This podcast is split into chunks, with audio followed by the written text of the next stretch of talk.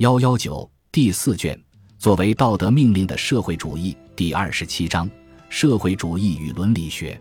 社会主义对伦理学的态度，对于纯粹的马克思主义来说，社会主义并不是一种政治纲领，它不是在要求社会转化为社会主义秩序，也不谴责自由社会秩序。它把自己装扮成一种科学理论，声称它在历史发展的动力学规律中发现了朝向生产资料社会化的运动。说纯粹的马克思主义自称赞成社会主义，或渴望社会主义，或希望实现社会主义，就像说天文学希望发生他预测到的日食，或认为日食值得向往一样荒谬。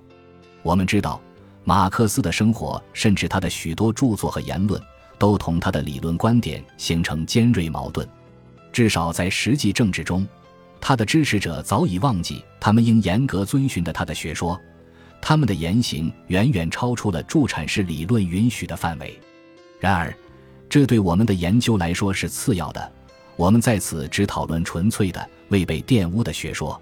除了社会主义的实现有其不可抗拒的必然性这种纯正的马克思主义观点外，还有其他两种引领共产主义信徒的动机。他们之所以是社会主义者，要么是因为他们期望社会主义社会将提高生产率。要么是因为他们相信社会主义社会将更加公正，马克思主义无法使自己同伦理社会主义相一致，但他对经济理性主义的社会主义的态度却相当不同。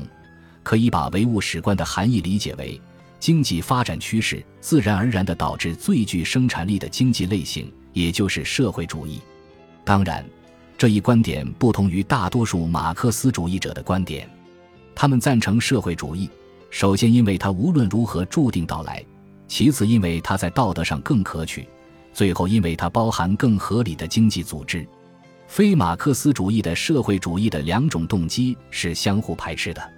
如果有人拥护社会主义是因为预期它能提高社会劳动生产率，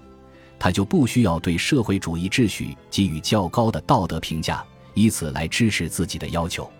如果他选择这样做，他就面临这样的问题：倘若发现社会主义终究不是道德完美的秩序，他是否还准备拥护它？同样清楚的是，出于道德理由拥护社会主义秩序的人，即使他确信以生产资料私有制为基础的秩序产生了更高的劳动生产率，他也不得不继续拥护社会主义。